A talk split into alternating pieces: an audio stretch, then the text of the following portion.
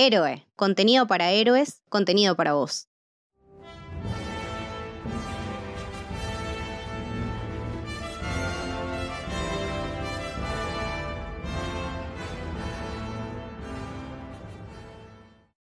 Bienvenidos, bienvenidas al Camino del Héroe.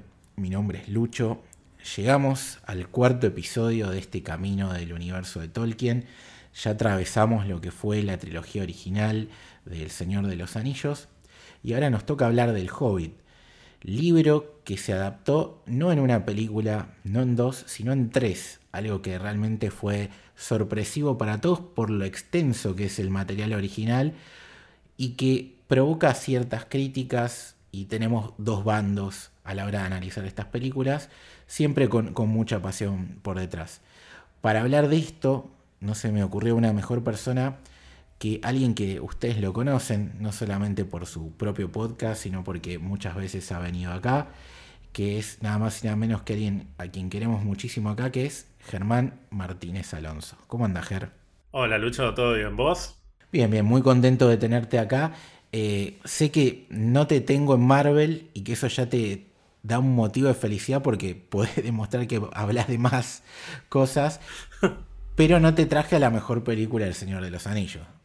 Sí, y tampoco vengo igual a demostrar una gran sapienza, ¿eh? vengo simplemente a por ahí pegarle algún que otro palo a esta trilogía que sí, definitivamente comparada con la del Señor de los Anillos queda un poquito, no sé si corta porque es bastante larga justamente, pero se queda en un segundo plano. Pero también tenemos un montón de cosas para rescatar que ahora seguramente vamos a, entrar en detalle. Sí, sí, como siempre hay, cosas eh, hay lindas para, para, destacar, aunque coincido con vos que si uno hace la comparación que no debería, eh, sale perdiendo esta segunda trilogía. Sí, que es inevitable compararlos es inevitable porque es parte de un todo. Es parte de un todo porque estamos hablando de un universo escrito por un señor llamado Tolkien. Y como le hacemos siempre esta pregunta a todos los invitados, vos no te vas a escapar de la misma y es ¿cómo llegaste a este universo? Bueno, al universo de Tolkien llegué precisamente con el Hobbit, con el libro, no con la película, cuando era muy, muy, muy chico. De hecho, creo que me lo regaló una tía, no sé si para Navidad o, cumpleaños o qué, y tendría 6 o 7 años, o sea, me parece que era incluso demasiado chico para leer El Hobbit. Si bien El Hobbit está pensado como un libro para chicos, siento que se, se disfruta más o se termina de entender si tenés 10 años, 11 años, ponele, o sea, una edad un poquito más, más grande. Pero bueno, cuando era chico me gustaba mucho leer y era un regalo obligatorio, digamos, el Hobbit para mí. No lo terminé de disfrutar o, de comprender realmente en ese momento. Y recién cuando salieron las películas de El Señor de los Anillos, la primera, cuando, cuando vi el tráiler de la Comunidad del Anillo, que me pareció una locura, me daban muchas ganas de ver esa película, a partir de ahí empecé a investigar un poco y lo terminé atando cabos y, descubriendo que tenía que ver con ese libro que había, no sé si leído completo, había leído algunas partes cuando, cuando era más chico. Y ahí me empecé a empapar de verdad con el mundo de Tolkien, gracias a la llegada de, de la primera película. Sí, porque hay que hacerle entender a la gente, sobre todo a los más chicos que estén escuchando este episodio, que la primera película salió en 2001. O sea, ahí Internet y esta venta de esto está relacionado con esto porque es un universo gigantesco, como por ahí pasa con Marvel, no estaba. Entonces, vos por ahí llegabas al libro, como en tu caso, al Hobbit, y no tenías mucha idea de que estabas por ver la continuación de esa historia. Y menos cuando si lo leíste tan chiquito como en tu caso. Era otro mundo, chicos, no había internet, no había celulares, era la prehistoria. Era la prehistoria, no sé, la película era larga y, hacían un parate en el medio para ir al baño, o sea, nada que ver a, a lo que pasa ahora. Pero bueno, avanzamos en el tiempo, la trilogía dejó la vara altísima y llega la oportunidad de continuar la historia yendo para atrás, en este caso, justamente al Hobbit, ¿no? Originalmente la película iba a ser dirigida por otro director y no por Peter Jackson, que es nada más y nada menos que Guillermo del Toro. Él, junto a Peter y otros dos eh, guionistas, que si no me equivoco son también los que adaptaron la trilogía original, eh, escribieron el guion de esta película. Por diferencias con el estudio, por la prisa de, sacar el producto a la marcha, terminó saliendo del toro y vuelve Peter Jackson a tomar el barco y teniendo que incumplir una promesa que había hecho al terminar la trilogía original es que, sí, ahora entiendo por qué nadie filmó tres películas a la vez, porque es un quilombo y nunca más lo voy a volver a hacer y lo terminó haciendo incluso tardando exactamente los mismos días de rodaje entre la primera trilogía y la segunda, o sea, un demente total. Y la primera película sale a los cines en 2012, si no me equivoco. Te voy a hacer dos preguntas en una, que es, ¿qué te pareció esa primera película? Porque es el, primer golpe que tuvimos de esta, de esta trilogía. Y después, si querés, como producto definitivo, ¿no? Allá analizando las tres como un todo, eh, ¿cuál es tu análisis general de, esto, de este producto, de esta película?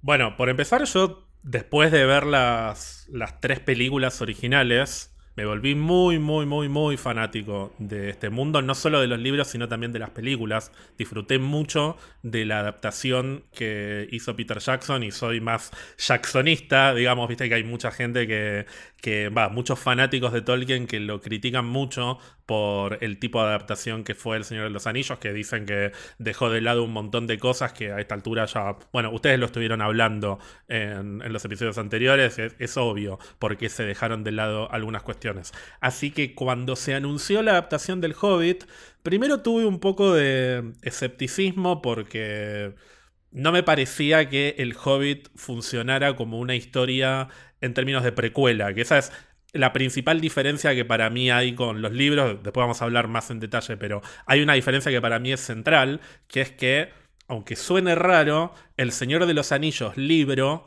es la secuela del Hobbit, porque se escribió primero El Hobbit y después la obra que la continuó fue El Señor de los Anillos.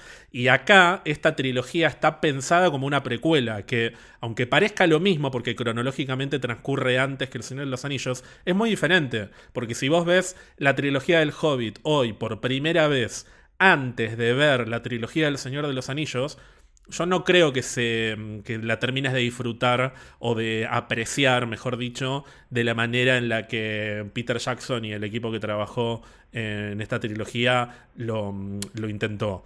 ¿No sentís que pasa un poco lo mismo con la de Star Wars? Es algo muy parecido a lo de Star Wars y eso era algo que yo usaba como argumento para defenderla cuando salió la primera.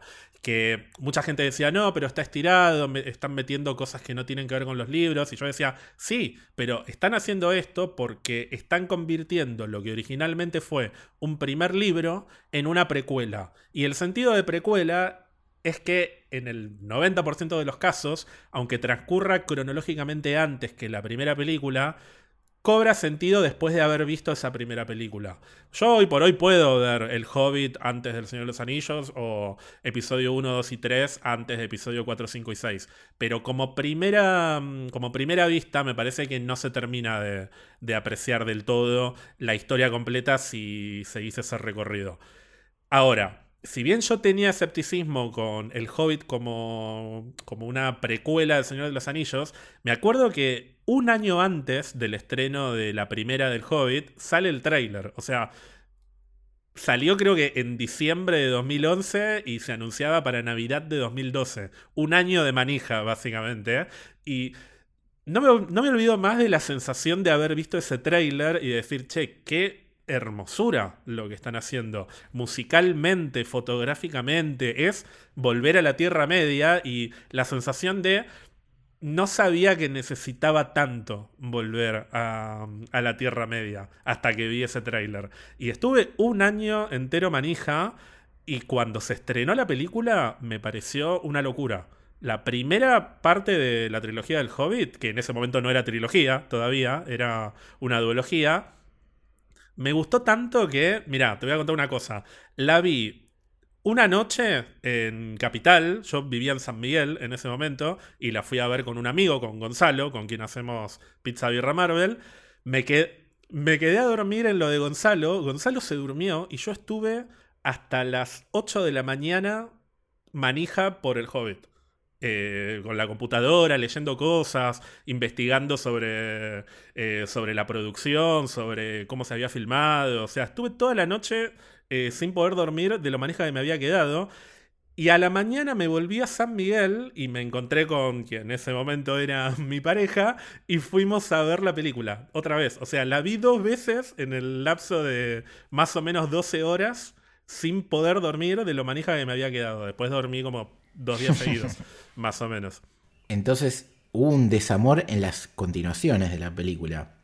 Claro, esa pasión que me, que me volvió, como que me renació en, en esa primera película, se fue desinflando cuando llegaron las otras dos películas. La verdad es que pasó eso. Eh, no de nuevo, no me parecen malas películas. O sea, no, no estamos acá solamente para, para pegarles, porque mala película es otra cosa. Pero siento que se desinfló por completo. Bueno, ya que estamos acá haciendo confesiones, ¿no? Eh, me pasó lo mismo que a vos, en el sentido de que se me fue desinflando. La única película del Señor de los Anillos que no vi en el cine es la última, del Hobbit. De hecho, la, la tuve que ver hace no mucho, porque no la tenía presente y porque realmente eh, perdí la pasión por completar la historia. Sí, conozco el libro, lo leí muchas veces, me encanta, pero no tenía ganas de ver cómo terminaba la adaptación. Cosa que, pasado el tiempo, habiéndolo visto hace poco, metiéndome mucho como te pasó a vos aquella primera noche con la 1, con todo lo que tiene que ver con el detrás de escena, no solamente esta trilogía, sino de la otra, entendiendo el amor real que hay detrás, no solamente de Peter Jackson, sino de todo el cast y sobre todo de la gente de producción de las dos trilogías, es que dije, ok, vamos a, volver a darle una chance y, y la miro con otros ojos. Entiendo lo que decís porque me pasa lo mismo en el sentido de no es una mala película, pero la otra trilogía dejó la vara tan alta y tiene mucho más lógico todo lo, que sucede, en especial lo otro que comentaste vos, que vos sos muy de Peter Jackson. Y ese Boca River, por decir de alguna manera, de no, esto no es fiel porque no sale Tom Bombadil, que ya lo hemos discutido en, los diferentes episodios y básicamente en cada una de las películas coincidimos en que la mayoría de los cambios son a beneficio de la historia. Eh, quizás acá se nota lo contrario, ¿no? Ahora podemos a, ponernos un poco más finos con las diferencias con el libro y vamos a utilizar eso de herramienta para repasar un poco las tres películas, pero creo que acá sí se nota eso, que no les salió tan bien, principalmente porque, como les habíamos comentado, iba a ser otro director que estuvo metido en, el, el guion de la película, que la idea era hacer una película en la que contaran el 70-80% del libro, la segunda el desenlace, y el final de la película sea lo que habías explicado vos, una continuación o un camino hacia El Señor de los Anillos. Después eso se transformó en tres películas. Entonces, si ya de por sí un libro que es chiquitito, que creo que es tres cuartos de uno solo de los tres volúmenes del Señor de los Anillos. Estirarlo a dos películas era bastante, imagínatelo a tres. Entonces creo que, que pasa un poco por ahí nuestro desencanto. Sí, yo aprecio mucho lo que hicieron no solo Peter Jackson, sino las, eh, las, otras dos guionistas que, como bien dijiste, vienen de la trilogía original del Señor de los Anillos, que son Fran Walsh, la esposa de Peter Jackson, o, la, pareja, no sé si están casados, y Philippa Boyens. Ellos tres fueron los, como los que cranearon la trilogía original, y siento que todo lo que hicieron en, la trilogía original en términos de espíritu, digamos, o sea, la estética y el corazón de las películas originales está en la trilogía del Hobbit y aprecio mucho todo lo que expandieron que es externo al Hobbit y que tiene que ver más con el universo de Tolkien, con apéndices, etcétera, que en las películas lo vemos con el rol extendido que tiene Gandalf, con el consejo de Elrond, con el necromancer este que vendría a ser Sauron en términos de expansión de universo, me parece muy lindo tener la posibilidad de, de, ver esas cosas. Ahora, cuando vos tomás la narrativa de las tres películas, y la verdad es que la tercera película dura tres horas y podría durar media hora en términos de contenido, porque es relleno tras relleno tras relleno para la conclusión de una historia que no debería ser tan, pero tan épica en esa instancia.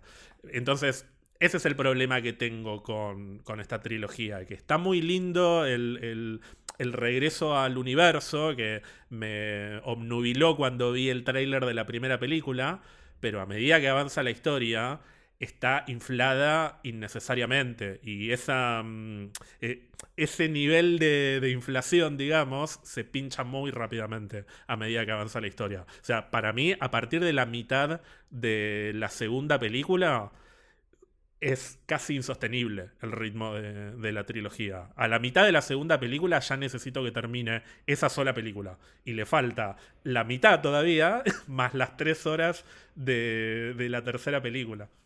Es que sí, sí, yo coincido con vos. O sea, todo lo que tiene que ver con la fotografía que repite Lesney, que toda la parte de la música con Howard Shore que es espectacular. Y después voy a hacer un asterisco porque vos sos, siempre te escucho en, los podcasts de Marvel y demás, una persona que tiene un oído muy particular y una inteligencia para comprender lo que te está tratando de decir la música, que me gustaría que hablemos un poquito de eso.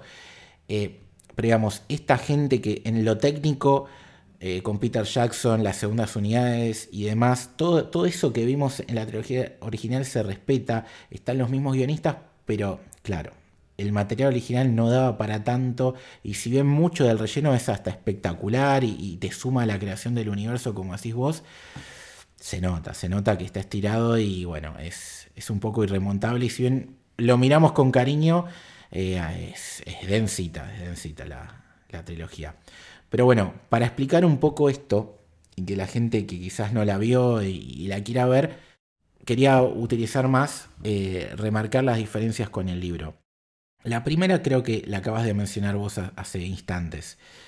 El libro original, primero, el tono es para chicos. Tolkien lo tenía pensado justamente una historia que no sea ni tan oscura, ni tan adulta, ni que tenga tanta metáfora de, cosas relacionadas a la guerra y demás que eh, le ocurrió a él.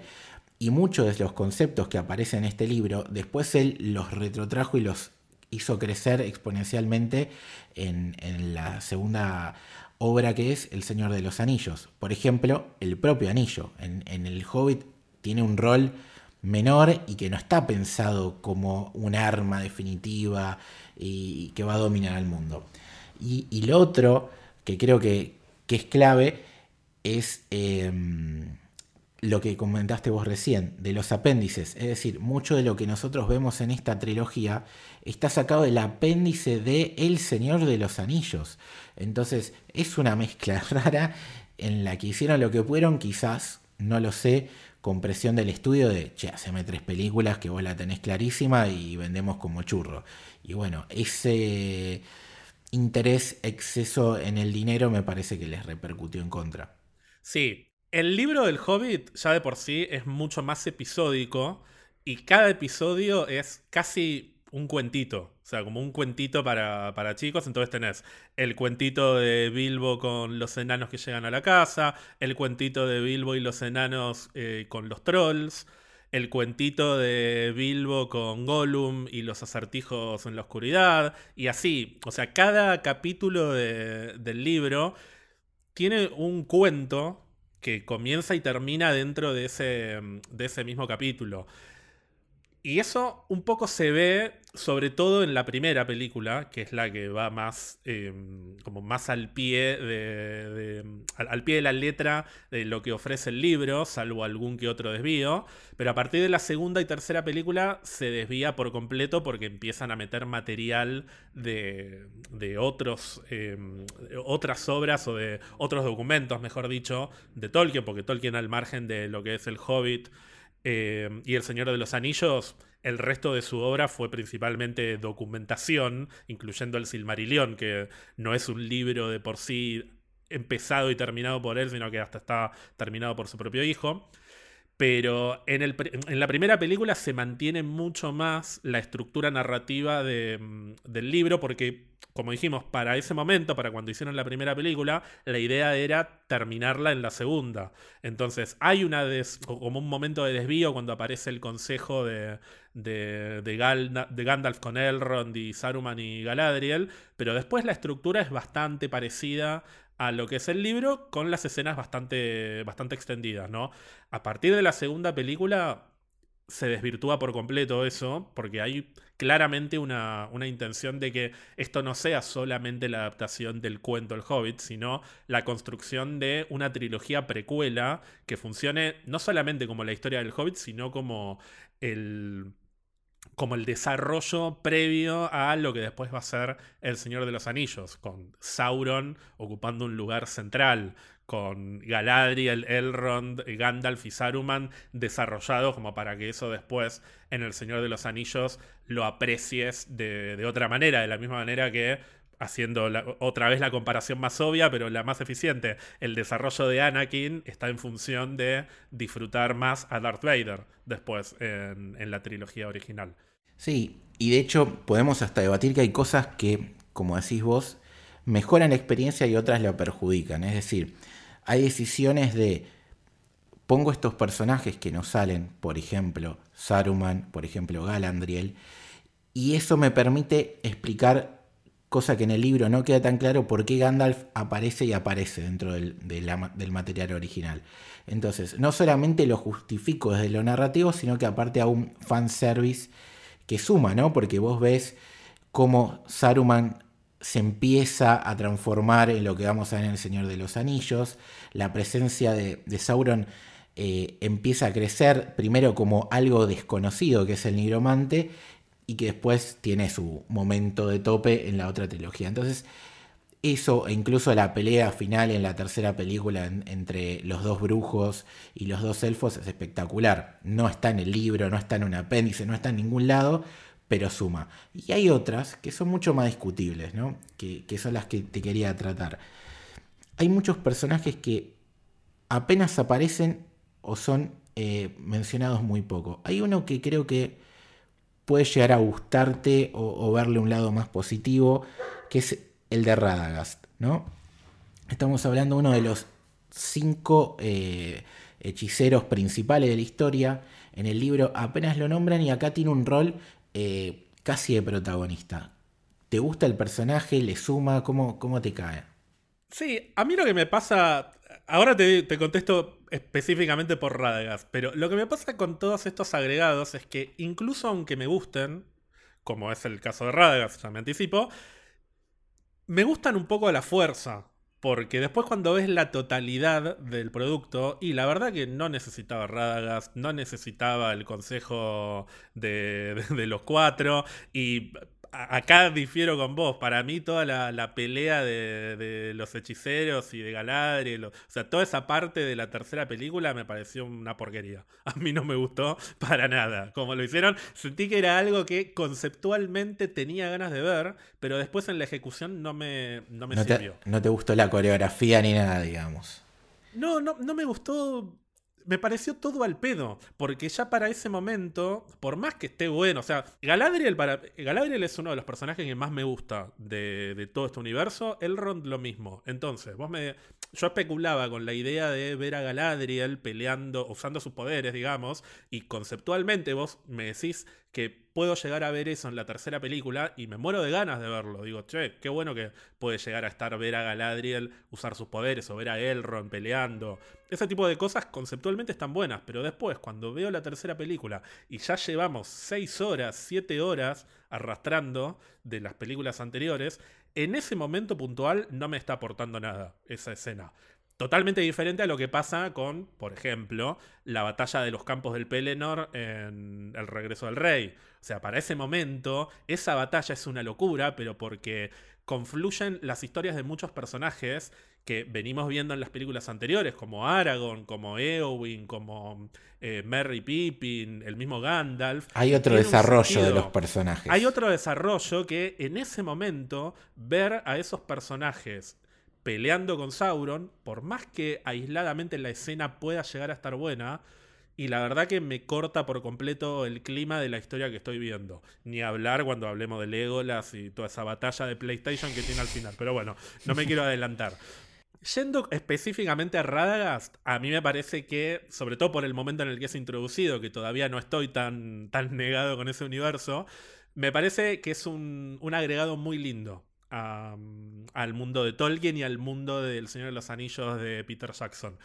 Fue una de las cosas que, o sea, de las cosas nuevas de la primera película que más me gustaron, además de que es Sylvester McCoy, que es el séptimo doctor, lo cual es, eh, es, como un detalle muy, muy lindo, que es claro, que sea uno de, los doctores. En ese momento yo no lo conocía como uno de los doctores, pero bueno, en esa noche que te dije que me pasé eh, súper cebado, lo debo haber descubierto. Eh, me parece un personaje muy lindo y la idea de mm, expandir un poco más sobre qué son los, creo que son los Istari, se llaman los, eh, los, cinco, los cinco hechiceros, de los cuales solo conocíamos a dos, me, me, pareció algo interesante y sentí que orgánicamente funcionaba con la historia que, que estaban contando en esa primera película. No, eh, coincido y con respecto a, lo que decís vos de, de la escena esta de Saruman y demás, entiendo lo que decís. Y lo entiendo porque creo que hay un tema que no lo mencionamos antes de seguir con, los, estos personajes nuevos o que no tienen eh, relación eh, real con, el material original. A mí me pasa que cuando llego a la tercera película, me gusta esa escena que te decía porque la historia principal me tiene aburrido. Es como es al revés, ¿entendés? O sea, entiendo que vos decís, listo, por favor que termine porque ya estoy cansado. Y a mí es como, ah, qué bueno que, que esto que me gusta más de que lo que me están contando. En definitiva, el problema es el mismo, es que hay algo que no funciona, pero nos afecta diferente. Y en mi caso, creo que tiene que ver con los protagonistas, que no los mencionamos. Son un montón de, de enanos, no vamos a decir a todos, pero básicamente. Ah, yo te iba, te iba a pedir que los nombraras a todos sin leer y sin apuntes. No, no, no. No, no, no me da para tanto. Pero eh, en el libro me, atrae mucho la historia principal, porque básicamente no tiene todo este relleno. La disfruto, este formato de cuentos. Y acá es como que digo. ¿Y qué me importa lo que pasa en la montaña? Ya, ya no está el dragón, no listos, ya está a otra cosa. Entonces, no sé qué opinás vos de Martin Freeman como Bilbo y básicamente de Richard Armitage como Thorin II, porque el resto son un montón y, no vale la pena. Martin Freeman a mí me parece de lo mejor que tiene esta trilogía. Siento que, al margen de que él como actor es grosísimo, siento que la interpretación que hace como Bilbo es bellísima. Me parece de lo más sentido que, hay en la película. O sea, el corazón de, del mundo de Tolkien siempre son los hobbits. Entonces, una película que se llama El Hobbit tiene que mostrarme a el Hobbit definitivo. Y para mí Bilbo es el Hobbit definitivo de, este universo, más que Frodo, más que Sam, más que cualquiera. Ah, bueno, polémica declaración, ¿eh? Sí, sí, pero esto lo voy a. Lo voy a. No estoy diciendo que sea el mejor personaje, ni, ni mi favorito ni siquiera, pero siento que es el arquetipo de lo que es un hobbit, Bilbo, o de lo que representa el hobbit para, mm, para el mundo del Señor de los Anillos. Porque Frodo es un personaje muy heroico comparado con lo que son los hobbits comunes y corrientes. Y Sam, en cierto sentido, también, aunque Sam represente más el hogar, la familia y, el amigo que te banca, como, como hablaron ustedes. Frodo es un personaje demasiado heroico para lo que es un hobbit, mientras que Bilbo está mucho más alineado con, la idea del hobbit que se quiere quedar en la comarca, que, no, quiere, no quiere que le rompan los huevos, básicamente. Entonces, es un verdadero viaje, el verdadero camino del héroe de Bilbo. Eh, es muy diferente al camino del héroe de Frodo, que ya de por sí te lo, te lo presentan como un personaje que siempre quiso salir de la comarca y quiso descubrir más sobre, sobre la Tierra Media. Y siento que en cada una de las escenas, pero en todas, ¿eh? en todas las escenas de, de Martin Freeman, le pone un nivel de, corazón y de espíritu al personaje que traspasa la pantalla y que lo compro 100% a, a Bilbo como el Hobbit. Ahora, tengo una pregunta. ¿No crees que justamente que todo este camino de Bilbo, que incluso tiene mucho más escena y protagonismo que el libro, donde hay montones de, escenas en las que ni aparece, ejemplo, la batalla final, eh, justifica o hace mejorar las decisiones de Frodo en la película. Es decir, como él tiene este tío que le contó todo esto, que lo puso en el libro, después cada vez que viene Gandalf al pueblo o cuando le surge la chance de iniciar el camino que vamos a ver en la siguiente trilogía, tiene más sentido, porque es Bilbo el que empieza a, a meter la semilla de cambio dentro de lo que justamente decís vos, lo que es un prototipo de Hobbit.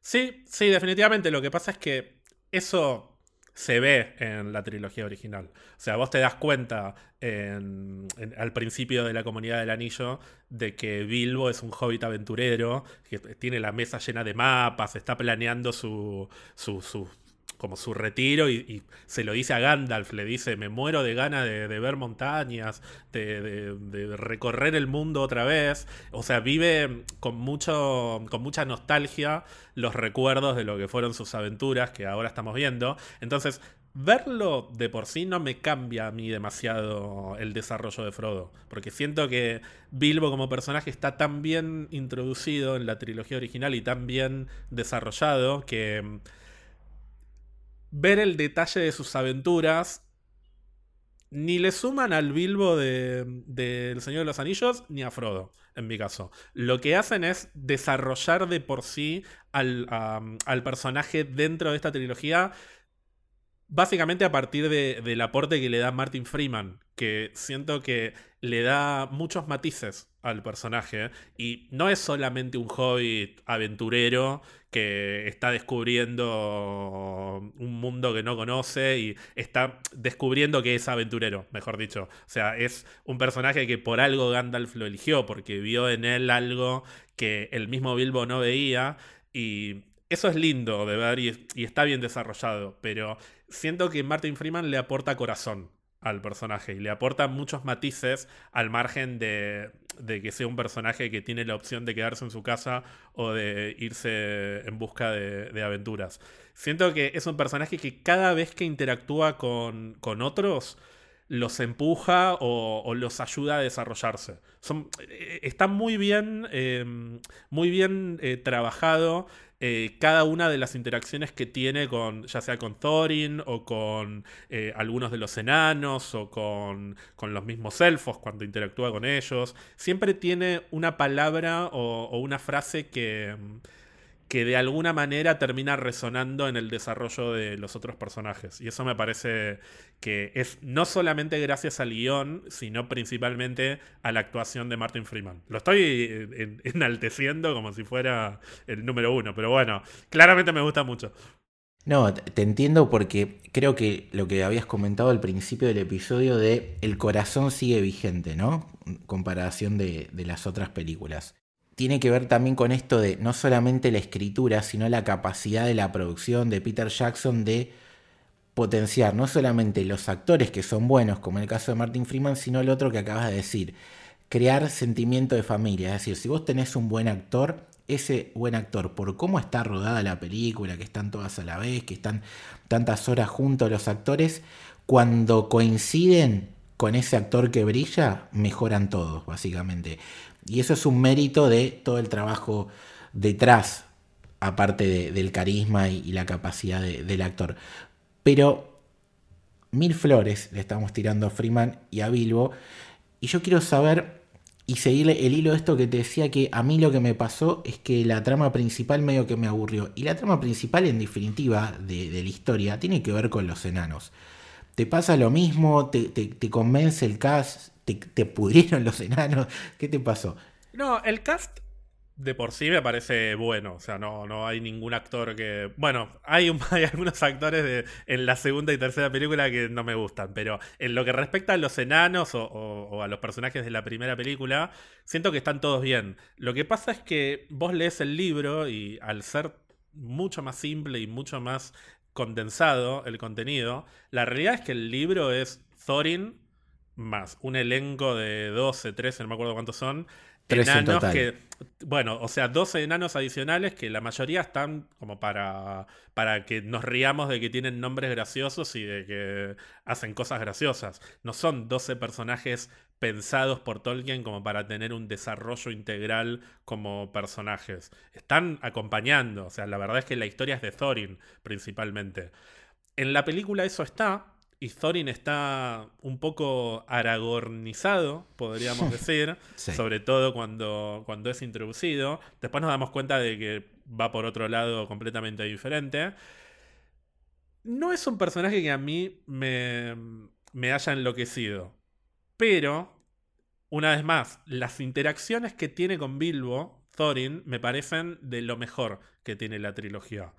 Eh, siento que es un personaje que cobra sentido cuando interactúa con Bilbo. De hecho, el momento que más me gusta de toda la trilogía y con el que sigo llorando cuando cada tanto la, la vuelvo a ver, es cuando Thorin al final de la película admite que estuvo equivocado con respecto a Bilbo. Que dice... Mm, eh, no me acuerdo cómo es exactamente lo que dice, pero dice, nunca estuve tan contento de, estar tan equivocado. Y le da un abrazo, eh, porque él pensaba que Bilbo era un cobarde y que no, no servía para nada, y acaba de entender lo importante que es para la compañía. Siento que Thorin funciona muy bien en relación con Bilbo. Ahora, como personaje individual, como héroe, digamos, que es lo que tiene Aragorn, por hacer la comparación obvia, se queda, se queda corto. Porque de nuevo, no es un libro eh, o, una historia pensada como para tener el nivel de épica que tiene El Señor de los Anillos. Y está, está bastante claro que tratan de replicar esas, esas fórmulas, digamos, en el Hobbit. Tratan de que Thorin sea un poco el Aragorn de la película. Y se queda corto. ¿Y no te pasa que esto que decías, que si bien lo intenta de alguna manera la película de no darle tanta personalidad al resto del cast de enanos, lo termina haciendo, es decir, son notorios, o sea, no, te, no es que tiene cada uno un arco porque sería más larga toda la película, pero podés diferenciarlos, cosa que no pasa en el libro, y no se te hace un poco pesado eso. En algunos casos siento que funciona muy bien. Em, el personaje de, em, creo que es Balin, que es el, enano más viejo, que es para mí el segundo más importante de todos los, eh, de todos los enanos que están. Me parece un personaje bastante tierno. Siento que es un poco el que lo trata de bajar a Thorin y de, eh, humanizarlo, digamos, porque está muy deshumanizado el personaje. Después está Kili, que está básicamente diseñado como para hacer el chonguito de los enanos. Tiene que haber un enano lindo que sea como el Legolas de la película. Y después hay otros que por ahí sobresalen por sus rasgos físicos, principalmente, pero no hay tampoco un desarrollo súper, súper elaborado. No sé si lo necesitan realmente, y de hecho me embola un poco cuando se extienden demasiado sobre, sobre las escenas de los enanos. Cuando una pelea que podría haber durado 30 segundos dura 5 minutos porque me tienen que mostrar a todos los enanos haciendo sus como sus artilugios y estoy hablando de la pelea contra Smaug al final de, de la segunda película que me parece interminable. Son, siento, que, siento que dura media hora esa pelea hasta que lo llenan de oro. Todo al pedo, porque después se, saca el oro y vuela y nada de lo que pasó en esa pelea importó. Pero bueno, está sobredesarrollado todo porque los enanos se tienen que lucir. Y es un poco lo que decías vos que te pasaba en la tercera película. Ya no tengo ganas de ver esto. No, no, no me interesa esto. Que, o sea, por más lindo que sean los enanos, están re bien diseñados. O sea, como que les tomo un poco de cariño. Pero ya está. Ya, ya me reí con los enanos haciendo chistes y eh, creo que es Bombur, el más gordito, que eh, siempre se cae y tiene escenas graciosas. Me causa gracia dos o tres veces. No 45 veces a lo largo de nueve horas. Es que sí, va, va por ahí el tema. Hablando de el enano facherito, ¿no? Sí. La historia de amor. La historia de amor que todos queríamos. Hay un personaje que no nombramos todavía y que es exclusivo de la película, que es el de Tauriel. Personaje que ha dividido aguas y yo creo que tiene algo muy importante y que suma, que es agregar un personaje femenino, cosa que en el libro no había. Y por el otro está la polémica con su romance, con su exceso de escenas, con esta cosa de la magia de los elfos que pueden hacer absolutamente todo. Pero, ¿en qué postura estás con Tauriel? Bueno, hubo mucho revuelo con este personaje antes de que saliera la segunda película. Me acuerdo que había mucho fan de Tolkien indignado porque crearon un personaje nuevo, encima mujer, o sea, todas las cosas que siguen pasando al día de hoy. Sí, los rancios de siempre. Obvio. A mí la verdad que el personaje me pareció lindo. O sea, es un personaje que siento que estuvo bien interpretado. Ella además, Evangeline Lilly, en ese momento era para mí eh, Kate the Lost y me encantó volver a verla. Hoy es la avispa también, pero en ese momento era la de Lost para mí. Y siento que encarnó una elfa muy diferente a lo que fue, por ejemplo, Arwen en El Señor de los Anillos. Y te das cuenta de que es una elfa del bosque oscuro, que no tiene nada que ver con lo que puede ser un elfo de Rivendell o un elfo de Lothlorien, de donde es Galadriel como personaje me parece que está bueno. A mí lo que me da paja y no me gusta de, esta trilogía es el romance con Legolas que es algo que sí me parece que está muy pero muy al pedo. De hecho hay algo muy gracioso que es que cuando Evangeline Lily se une a la película, una de las condiciones que pone es que no haya un triángulo amoroso entre ella y dos personajes más. O sea, claramente iba a ser el interés amoroso de Killy, pero se ve que se la vio venir o, se lo plantearon y no quiso ser eh, la, la, minita, digamos, entre comillas, que se disputan Kili y Legolas. Y por lo que, por lo que se dijo, en teoría accedieron del lado de la producción. Pero cuando se resuelve que la película, que mejor dicho, que la saga van a ser tres películas en lugar de dos, y tuvieron que expandir todo, agregaron la trama del interés amoroso de Legolas, o sea, como el, triángulo amoroso, y se cagaron en lo que Evangeline Lily había dicho. O sea, se, tuvo que bancar ser la, elfa disputada, digamos. Eh, y de hecho hay algo, hoy, hoy ves la película y te das cuenta de que sigue estando muy atrás de lo que es la una representación femenina como la gente, porque de hecho ella lo salva a Killy al final de la película, pero después es Legolas el que la salva a ella, como que siempre eh, la batalla final la tiene que librar el héroe, eh, el, el, protagonista, o por lo menos el protagonista de esa historia, que termina siendo Legolas, no termina siendo Tauriel. O sea, Tauriel está básicamente introducida cuando ves el como la pintura completa, como un personaje para desarrollar a Legolas. Lo cual me parece sumamente al pedo, porque Legolas es un personaje que no necesitaba este tipo de personaje como para darle más profundidad. De hecho, hasta lo.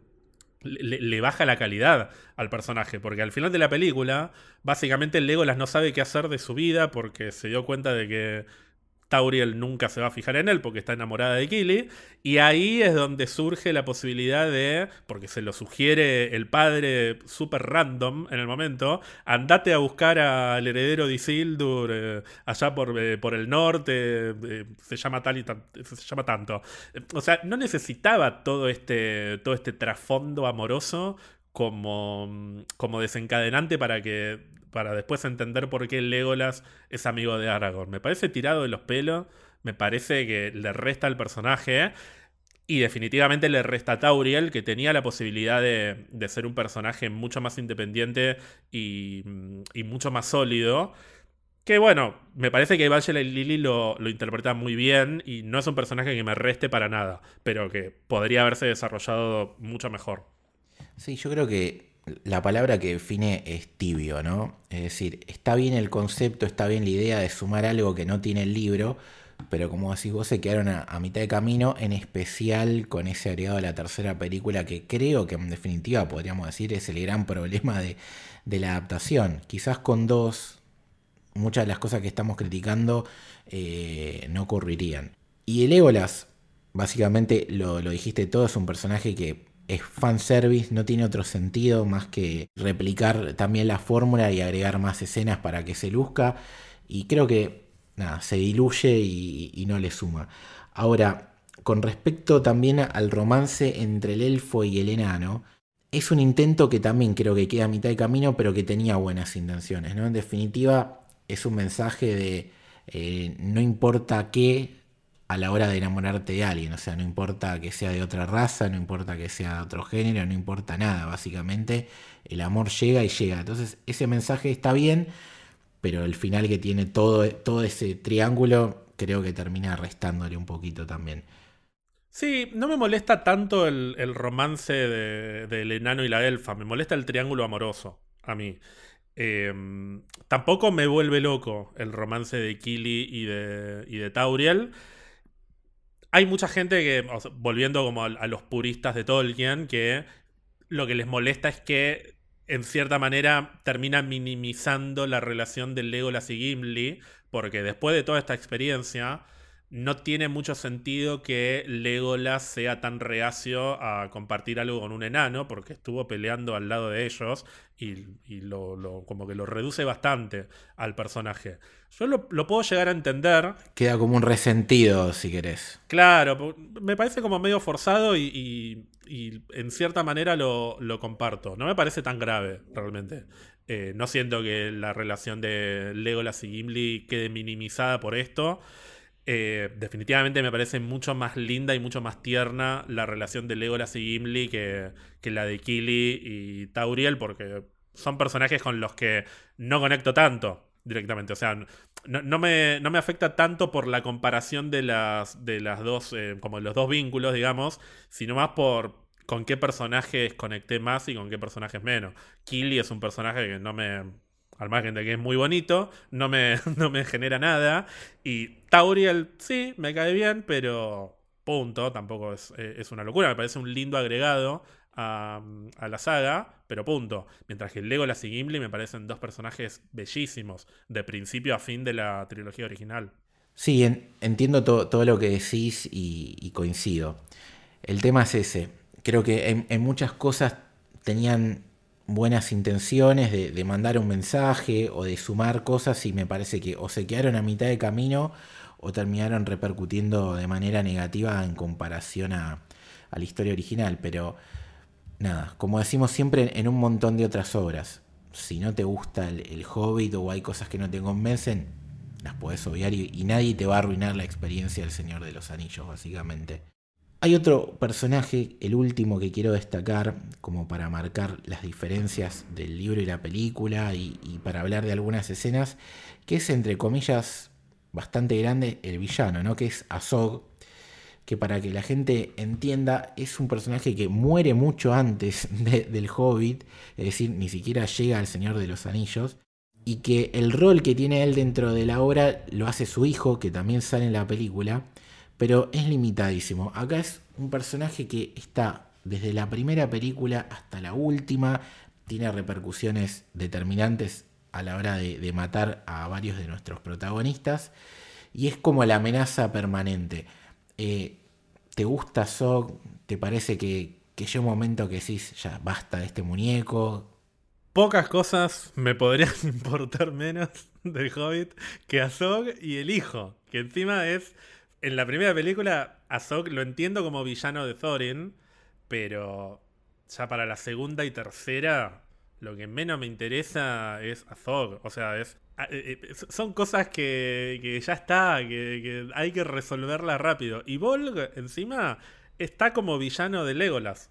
O sea, son personajes que están puestos para que los dos héroes masculinos principales que, que infla la, la trilogía tengan un antagonista, básicamente.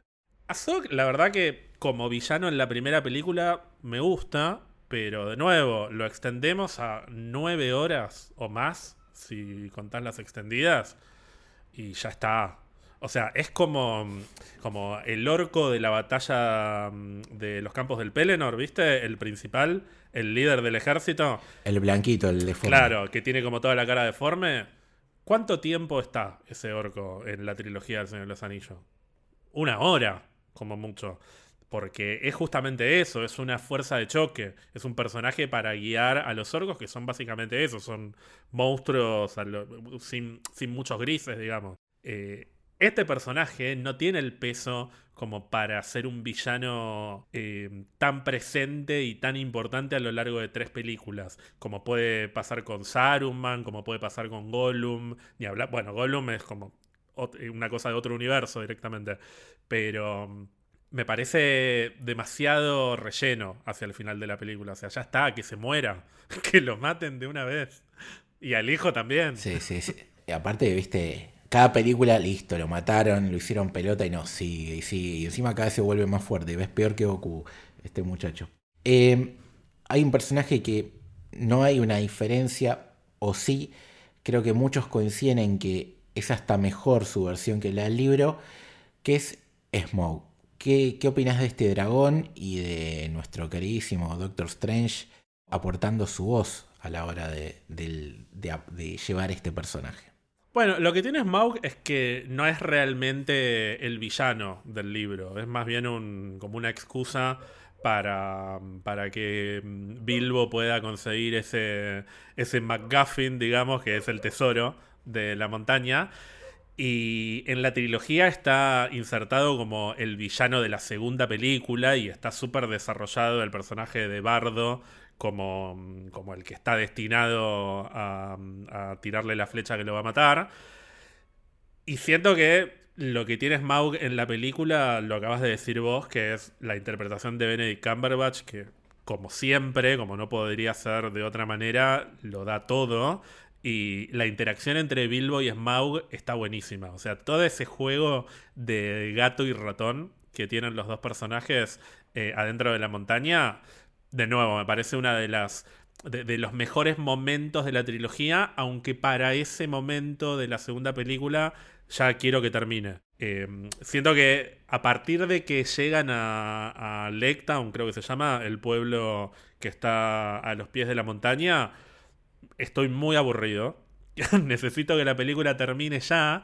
Y cuando aparece Smaug y empieza ese juego con Bilbo, me despierto. Y digo, che, pará, esto está bueno, esto está, está entretenido. Esto es lo que viene a buscar, básicamente. Claro, pero bueno, después empieza esa batalla interminable que me aburre, me aburre muchísimo y pierde un poquito la gracia porque lo que más me, interesa de Smaug no es el despliegue del dragón volando y prendiendo fuego todo, sino nuevamente este, este ida y vuelta que tiene con Bilbo, que tiene algunos paralelos también con lo que es el ida y vuelta con Gollum. Es muy divertido ver a, a Bilbo y a Gollum eh, intentando hacer que el otro pise el palito en la primera película. No me interesa tanto verlos peleando, me interesa ver ese, ese ida y vuelta que tienen. Y bueno, tanto en el caso de Gollum como en el caso de Benedict, siento. de Benedict, de Smaug, porque estaba pensando justamente en que tanto Andy Serkis como, como Benedict Cumberbatch son dos actores que cuando tienen que hacer este tipo de personajes de motion capture, le dejan todo en el set. Son buenísimos los videos de Benedict, todo, todo vestido con el traje eh, y arrastrándose por el piso como si fuera un dragón. Y vos decís, ese chabón está absolutamente mal de la cabeza, pero porque está dejando todo en, el set. O sea, ese personaje podría ser un personaje 100% digitalizado y que Benedict pusiera la voz. Y el chabón está ahí arrastrándose y, convirtiéndose en dragón. Y para mí esas cositas después suman mucho en, la pantalla. Y aparte también es el necromante. Además, sí. Ya que lo mencionaste Andy Serkis, eh, la escena que tiene con Bilbo es diferente a la del libro, la mejora también para tirarle otra flor a la película. Y hay que decir que Andy Serkis, aparte, fue director de segundas unidades. Es como que ya empezó a tomarle el gustito en serio a esto de ser director.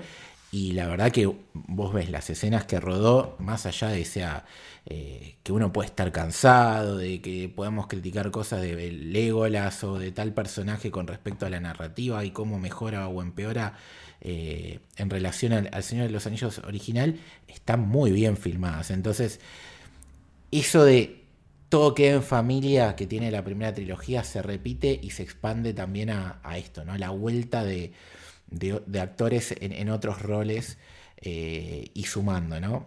Mismo, o sea, dirigir, actuar, el cameo de Frodo que, tenemos en el prólogo, o, también eh, el del otro actor que, que interpretó originalmente a, Bilbo, que es un actorazo. Ian Holm. Exactamente, Ian Holm. Sí, que falleció hace muy poquito, de hecho. Una bestia total.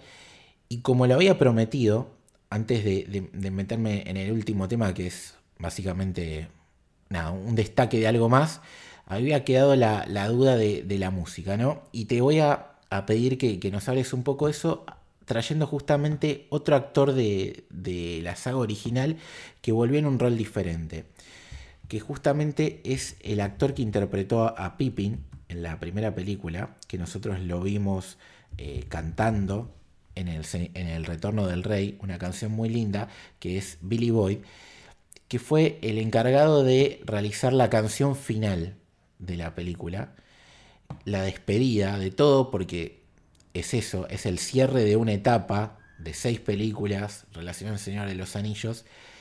Y a mí me, no sé, me pone los pelos de punta escuchar lo que hizo este chico. Y quería traerlos solamente de excusa para preguntarte qué opinas de la música de esta trilogía. Porque la primera todos coincidimos en que es fantástica, pero ¿qué te deja a vos? ¿Qué matices ves? ¿Qué diferencias? ¿Qué aporta? Una de las cosas que es para mí indiscutible, que mantiene el mismo nivel de la trilogía original, es la música. no, había otra persona más que Howard Shore para, para encarar la banda de sonido de esta película y eso se nota en la reutilización de los temas que todos identificamos de la trilogía original, no solo de los hobbits, sino de los elfos, de incluso de los enanos, del mismo Gollum, del anillo. O sea, hay un, regreso a, a, la continuidad musical de la trilogía original que es para mí impecable. Y además tenemos el detalle de las canciones finales, que yo siento que las seis películas de esta saga tienen excelentes canciones de, final de película, o sea, de créditos. Y particularmente la que más me gusta a mí no es la de Billy Boyd en, en, la Batalla de los Cinco Ejércitos, es la de Ed Sheeran en La Desolación de Smaug, que me parece... Yo sé que Ed Sheeran para mucha gente está sobrevalorado, pero para mí lo que hizo Ed Sheeran con Icy Fire, la canción de La Desolación de Smaug, es brillante. Es absolutamente brillante porque captura la esencia de, lo que debería ser esa, esa situación con la que termina la película y mezcla el estilo musical de, de toda esta saga con el estilo personal de Chiran que mm, le aporta un nivel de, emoción muy diferente a lo que es, por ejemplo, Enya o Annie Lennox, que están en, la trilogía original, que tienen temazos súper épicos, eh, May It Be o mm, eh, Into the West, que es el, tema de, de, la tercera película. Son temas muy épicos y Icy Fire de Ed Sheeran es súper íntimo y a la vez es desolador en línea con lo que es la desolación de Smaug, justamente. Eh, es uno de los momentos que más destaco de, de, toda esta trilogía, el final de, la segunda película con esa canción. Así que, de nuevo, me parece que si hay algo que está a la altura de la trilogía original es la música. ¿Sabes que me sorprendiste con la elección de esa canción? Porque, va, lo acabas de mencionar. Es lo que tiene que ser, pero a la vez es una canción de Ed. Sí, y eso me, eh, nunca pensé que podría funcionar tan bien y para mí funciona espectacularmente bien. Pero bueno, es la música en muchos aspectos es muy subjetiva y es muy personal. A mucha gente puede, puede no gustarle. De todos modos, en ese momento Ed Sheeran tampoco era Ed Sheeran. O sea, era un tipo más o menos conocido, no, no era un super mega artista como, como lo es hoy. O sea, tenía sus canciones, tenía sus hits, pero hasta ahí nomás. No, igual a ver, primero que yo también lo banco a Chiran, pero eh, estamos hablando, es como hacer una tier list de, todas canciones espectaculares. Simplemente a vos la que más te gusta es esa, no hace que, que las otras sean malas, para nada.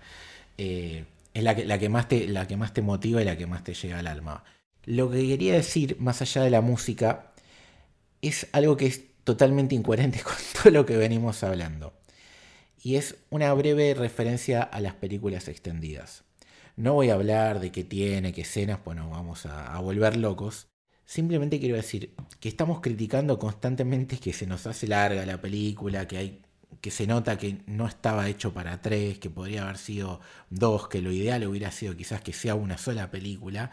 Pero si te vas a, a meter en este universo, en este viaje, y ya sabes que vas a tener la pesadez de una historia alargada, con cosas que no deberían estar, aún así, yo te recomiendo, por lo menos, no sé Germán, que vea las extendidas, porque dentro de lo que es esto, de vuelta, con todos sus errores, con toda la, la sensación de por momentos quiero que termine, es mejor y hay cosas que están mejor desarrolladas en la versión extendida con respecto al original. Ahora, si no tenés tiempo y después de todo esto que estamos haciendo, che, la verdad que prefiero quedarme con la trilogía del Señor de los Anillos y no meterme en este universo de Tolkien o en esta historia del Hobbit, me quedo con el libro, bueno, no veas ninguna, pero digamos, si lo vas a hacer el esfuerzo o, te atrajo todo lo bueno que dijimos de, de la trilogía, yo te recomendaría que te comas las nueve y pico, 12 horas, no sé cuántas son en total, porque pese a todo lo malo, hay muchas cosas que quedan mejor. Por ejemplo, si vos ya tomaste la decisión de que el Hobbit sea una precuela del Señor de los Anillos, en las tres versiones extendidas aportan mucho más lore de lo que es el anillo, que las versiones de cine no lo tenían. Entonces, esa decisión de que sea una precuela, ahí lo mejora un poquito. Otra cosa es respetar en algunas decisiones el material original que se fue perdiendo y desbarrancando. En el personaje de Dain, por ejemplo, habíamos dicho que Azog moría antes del Hobbit en el libro y muere en manos justamente de Dain. Y acá cuando vos ves la película en el cine aparece y ves, ¿y este quién carajo es de la nave? Bueno. Eso te concedo que es lo, lo que me parece central de lo que aportan las extendidas. Es algo que le suma a la desolación de Smaug. Lo que pasa es que la desolación de Smaug también dura 8 millones de horas. Claro. Y, o sea, si me vas a poner esa escena, recortame un poco de todas las secuencias tipo los tres chiflados, de los enanos dando vuelta por todos lados, que lo único que hacen es extender, extender, extender. Pero sí, esa, esa secuencia aporta, porque de hecho es un, e, es algo que en las versiones originales queda. Queda raro. Queda como. casi, casi como un plot hole. O sea, ¿qué pasó con el padre de Thorin? Eh, como que te queda un hueco ahí. Y en la extendida está bien resuelto. Sí, o el funeral. O sea, hay, hay, son cositas. Digo, si te vas a comer nueve horas y que te estamos avisando de que se siente realmente que, que no era necesario que sea tres películas de mi parte, por estas cositas mínimamente, por ahí te conviene la extendida, que en definitiva no es tanto metraje más, no es como el retorno del rey que te suma 51 minutos más de película. Acá ya esos 51 minutos lo tenés en la del cine, entonces, bueno. Lo que pasa es que el retorno, eh, El Señor de los Anillos es una trilogía que, por el nivel de, de épico que tiene ese producto, todo lo que sea expandir el lore le va a sumar al Señor de los Anillos, porque es el fucking Señor de los Anillos, la trilogía. Este es el Hobbit. No sé si quiero que me desarrollen el lore de los anillos en el Hobbit. Quiero en todo caso conectarme con los Hobbits, que es algo que no pudieron vender o no pudieron justificar lo suficiente, y por eso está Galadriel, está Sauron, está Elrond, etcétera, etcétera. Eh, entiendo la lógica de expandir el lore para potenciar el rol de precuela de las películas, pero bueno, ya para la hora número 7, hora número 8 de esta historia, no me suma demasiado. O sea, ya necesito que termine. No, sí, por eso, es que casi todas las escenas es eso. Es, es promover la idea de esto es una precuela más que, otra cosa, porque también lo de, lo de Rivendell después hace que vos digas, ah, con razón en la extendida, digo, ¿no? Con razón Bilbo después quiere venir acá en, El Señor de los Anillos. O sea, te explico un poquito más esas cosas y funciona más como para mejorar la idea de, precuela que, mejorar los problemas que tiene la trilogía en sí, básicamente. Pero bueno. Y ojo, incluso, incluso en la trilogía del Señor de los Anillos, yo a veces soy un poco crítico con algunas, algunas escenas extendidas. Eh, la comunidad del anillo me parece que funciona muy bien, la versión extendida, pero por ejemplo, las dos torres, siento que al final de la película meten un montón, no sé si un montón, pero meten varias escenas que cortan bastante el ritmo de la película y que, por ejemplo, la versión común de las dos torres para mí cierra mejor que, la versión extendida. Por más que estén buenas las escenas, siento que fluye mucho mejor mm, el cierre de la, de la segunda película. Ahora bien, es el Señor de los Anillos, entonces todo ese agregado funciona bien. Y de todos modos, ustedes hablaron cuando, cuando analizaron la comunidad del anillo de lo bien que funciona el prólogo de la película. Y estamos hablando de, de una película de la comunidad del anillo que vos llegás año 2001, 2002 eh, completamente en blanco y en los primeros cinco minutos ya tenés un panorama de lo que es la Tierra Media, de, de qué es el anillo, de quién fue Sauron. Y sin todo esto, que se supone que debería sumar porque es aportar al lore, entendés bien el, universo. Entonces, no siempre es necesario agregar y agregar y agregar cosas para, alimentar el, mito del anillo y, los mitos de este, de este universo. Porque con recursos mucho más, eh, más chicos y más cuidados, no solo se, se termina de entender bien, sino que hasta tiene más valor. Porque queda más sutil y queda más, más misterioso, digamos. Sí, por eso.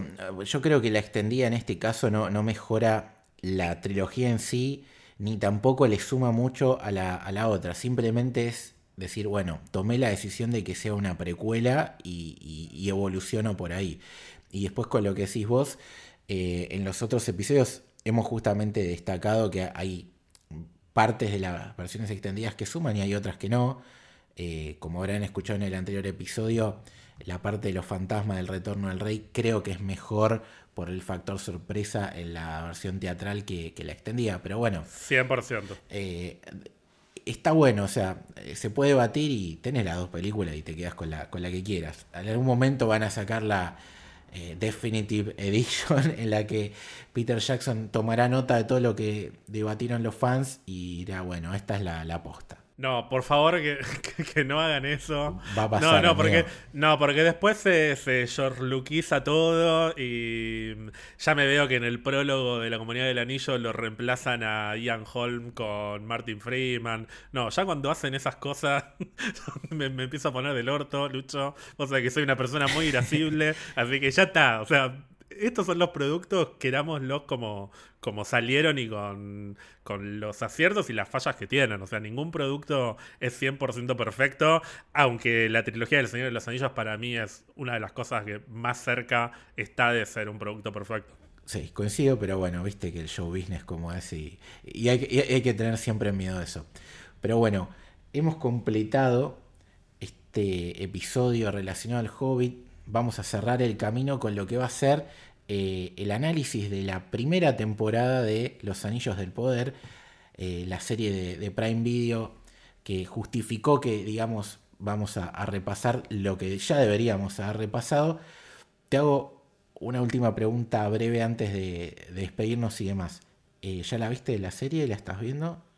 Vi los primeros dos episodios que se estrenaron juntos y me encantaron, me parecieron bellísimos en todo sentido. Pero estoy aprovechando que. Ya que siento que la serie no. No sé si no tiene repercusión, porque mucha gente la está viendo, o sea, le está yendo bien. Pero no veo que se estrenen los episodios y. No sé, entro a Twitter y se me llena el feed de comentarios de, de la serie, como si pasa con, con otros productos. Entonces, estoy aprovechando eso para dejar que se estrene completa y verla ver los ocho capítulos juntos y poder disfrutar de, del producto completo, que siento que, que, me va a funcionar mucho más que si la veo semana a semana. Me parece muy bien. Y me olvidé una pregunta clave que le estamos haciendo a todos los invitados. ¿Personaje preferido de la saga? ¿De toda la saga? De toda la saga. Uy, qué difícil. Es... Puede ser de acá, puede ser de la trilogía original. Bueno, a mí de la trilogía original me gustan mucho Galadriel y Elrond son. Bueno, por eso también me gusta lo que están haciendo con, con, la serie nueva, porque son un poco las dos columnas vertebrales, de, por lo menos de la base de la historia. Este, me reía mucho cuando hablaban de, de Elrond interpretado por Hugo Weaving, que, que, lo ves y te da villano. Encima en ese momento en el que se estrenó la película que... Tiene una cara de garca, boludo. Claro, venís de ver Matrix y decís, este los va a ayudar, no los va a agarcar, pero justamente me parece muy inteligente el casting porque Elrond yo siento que en algún sentido es uno de los elfos más humanos que hay. Eh, en el sentido de que es el que peleó junto a los humanos en, en, la guerra contra Sauron y vio muchas cosas que por ahí los elfos de Lothlorien o de los bosques que están como más aislados no ven tanto. O sea, vos la ves a Galadriel y es más una. es casi una diosa. Eh, por lo menos en el momento en el que la vemos en El Señor de los Anillos. Mientras que Elrond es un elfo más. Eh, siento que interactúa más con el resto del mundo. Entonces, de alguna manera, que tenga esa cara representa un poco el hecho de que mm, es el elfo que vio más, eh, como más atrocidades del mundo de los humanos no, es un elfo que está en su burbuja de, bosques y de, y de, lucecitas como... Bueno, Galadriel ya es como otro nivel, pero el marido de Galadriel, vos lo ves, para mí tiene, perdón por el actor, ¿eh? pero tiene una cara de boludo que no tiene nada que ver con Elrond. Entonces, Hugo Weaving siento que le suma mucho al personaje con esa cara de, consternado y, de preocupado. Me parecen personajes re interesantes, Elrond y, y Galadriel. Y bueno, Gandalf es como, ¿cómo no quererlo a Gandalf? Sí, e, es, uno que si no es el primero es el segundo de todos Gandalf, así que va picando en punta, pero por ahora nos venimos sin repetir muchos personajes, que hablan muy bien de lo que es la obra básicamente. Ger, el que te quiere ver, escuchar, dónde te puede consumir, dónde te puede charlar con vos, lo que sea. Bueno, pueden escuchar Pizza Birra Marvel, donde hablamos claramente de Marvel en un 95%, a veces un poquito de otras cosas. Lo pueden escuchar en Spotify y en cualquier plataforma de podcast. Y también nos pueden ver en Twitch, también Pizza Birra Marvel. Ahí hablamos de Marvel y un poco más de otras cosas. Ya se está como desvirtuando un poco ese stream. Nos estamos eh, soltando un poco más para hablar de, otros temas y hacer otro tipo de cosas e interactuar mucho con, con la comunidad. Así que los esperamos a quienes quieran. Y bueno, y después me, pueden seguir a Pizza y Marvel en Instagram y en Twitter. Y a mí me pueden encontrar en Instagram y Twitter como arroba ger-alonso-bajo. Súper, súper recomendado todo lo que hace Ger y en especial Pizza y Marvel, un, podcast que acá lo escuchamos siempre que sale un episodio y, nada, es top top de lo, de lo que hay en la plataforma. A mí me pueden eh, leer en L Torres Toranzo, Torres con S Toranzo con Z, a la productora en Soséroe, tanto en Twitter como en Instagram, al Camino del Héroe como Camino Héroe en Twitter y Camino del Héroe en Instagram.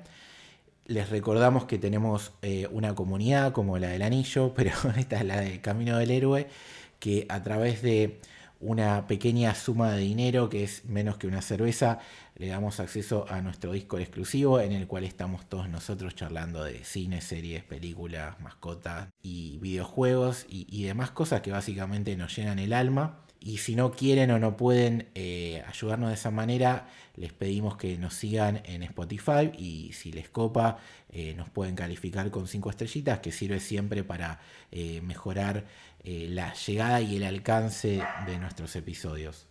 Así que nada, este fue el cuarto episodio de este camino del Señor de los Anillos. En este caso hablamos del Hobbit. Esperemos que les haya gustado.